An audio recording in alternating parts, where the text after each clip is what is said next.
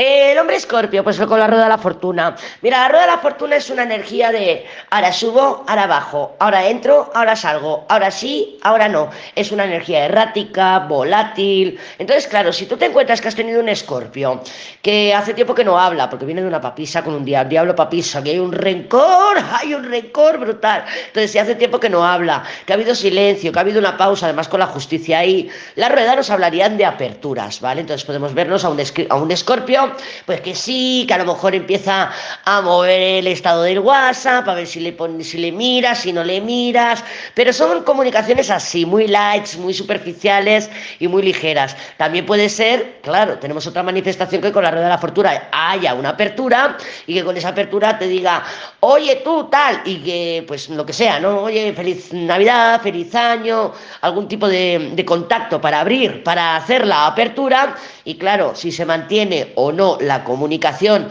o si insiste o no, pues habría que ver las cartas que han salido debajo a la rueda de la fortuna. Hoy os estoy mandando ver a todos los signos, así que no te extrañe, no te extrañe, bombón. Pero bueno, con la rueda de la fortuna puede ser eso, que sí que haya un giro de la situación o que quiera girar la situación a su favor.